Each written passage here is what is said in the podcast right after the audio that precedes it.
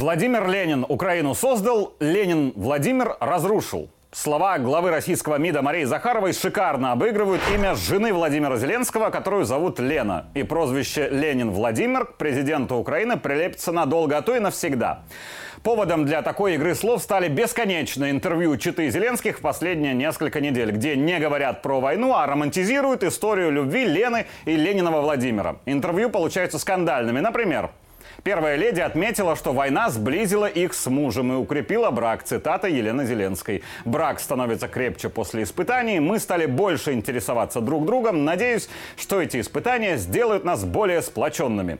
Естественно, Лену раскритиковали за то, что гибель тысяч украинцев для нее и для Ленинова Владимира – это повод решить семейные проблемы и зажечь остывшую постельную жизнь. Еще больше скандал случился после фотосессии Зеленских для модного журнала Vogue. И конкретно для фотографа Энни Лейбовиц, которой за портретами выстраиваются в очередь голливудские знаменитости. Вот Лена и Ленин Владимир на страницах глянца нежно держатся за руки в шикарных апартаментах с постановочно грустными лицами. Вот чита нежно обнимается, символизируя крепость отношений, что так любят читательницы модных журналов. Есть еще постановочное фото Лены, якобы на месте боевых действий, где и обломки, и драматически расставленные солдаты, и модное пальто, и развивающиеся на ветру волосы, и пронзительный взгляд куда-то вдаль, что так любят все фотографы. Господ Зеленских начали нещадно критиковать в комментариях, мол, им что, больше заняться нечем, когда у них на Украине боевые действия? К чему этот пафос и гламур, когда погибают их сограждане? Лена, которая вообще не живет на Украине с начала СВО, претензии прокомментировала, сказав, что критика это нормально в демократии и даже хорошо, что фотосессия вышла скандальной. Так Украина сохранит повышенное внимание западной аудитории. Ленин Владимир пока молчит.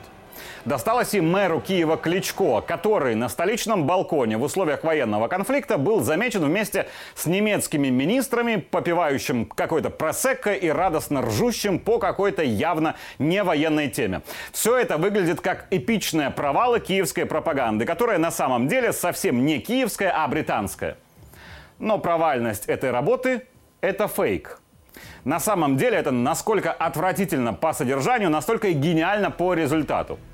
Больше всего Елене Зеленской досталось за обложку журнала Vogue. Конкретные претензии заполонили комментарии за то, что первая леди Украины на фото с широко расставленными ногами. А вроде как по протоколу первой леди, да и вообще любой женщине, желательно, позируя, коленочки-то сводить.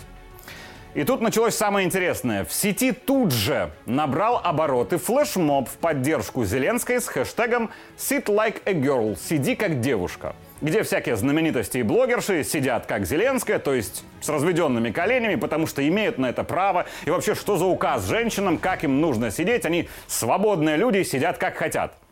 Теперь сделаем шаг в сторону. Вот этого британского киноперсонажа в исполнении Роуэна Аткинсона зовут Джонни Инглиш. Если кто смотрел, это пародия на Джеймса Бонда. Если 007 был агентом Ми-6, секретной разведывательной службы Ее Величества, то Джонни Инглиша пародийно называли агентом вымышленной службы Ми-7.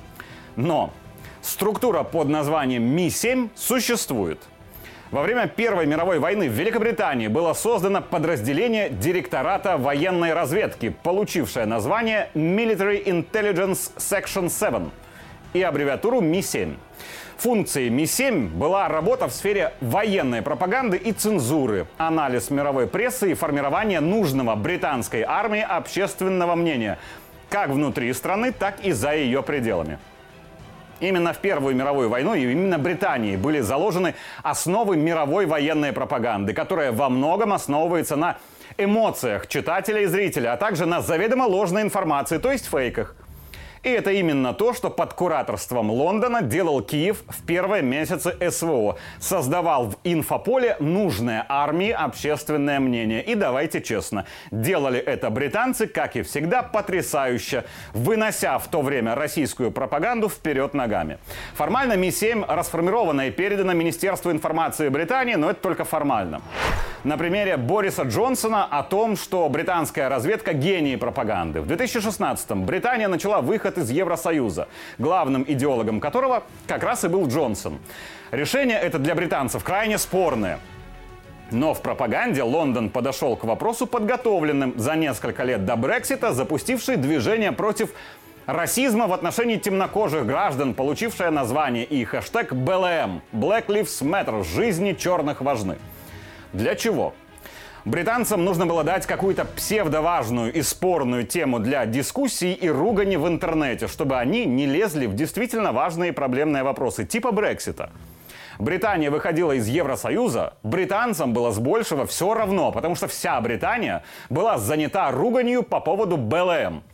Все остальные темы, типа ЛГБТ, ущемления прав женщин, защиты животных, зеленой энергетики, глобального потепления и всего прочего, придумываются искусственно в тот момент, когда где-то в мире происходит что-то действительно важное и желательно, чтобы люди в это важное не сунули свой нос. Пусть лучше обсуждают Грету Тунберг, а не Ангелу Меркель. И почти все это блестяще генерирует британская военная пропаганда. Я к чему? Позавчера украинская армия ударом из американской системы залпового огня «Хаймерс» уничтожила СИЗО в поселке Еленовка Донецкой области. Погибли 50 украинских военнопленных. Еще 73 ранены. Сделано это было для того, чтобы азовцы не смогли дать показания о преступлениях киевского режима. Еще раз. Киевская армия прицельным ракетным ударом убила полсотни своих но западный читатель не сильно интересовался Еленовкой и военным преступлением Киева. Он уже несколько дней был занят обсуждением Елены Зеленской, ее интервью, фотографии, брака, коленок и хэштегов. Еще очень удачное сходство по звучанию. Еленовка и Елена. Если этот гламур Зеленских вырвать из контекста, это, конечно, провал. Но если смотреть шире, то этот искусственный провал призван прикрыть в медиаполе военное преступление Киева. И этот фейк авторства Британии гениален, хоть и омерзителен по сути.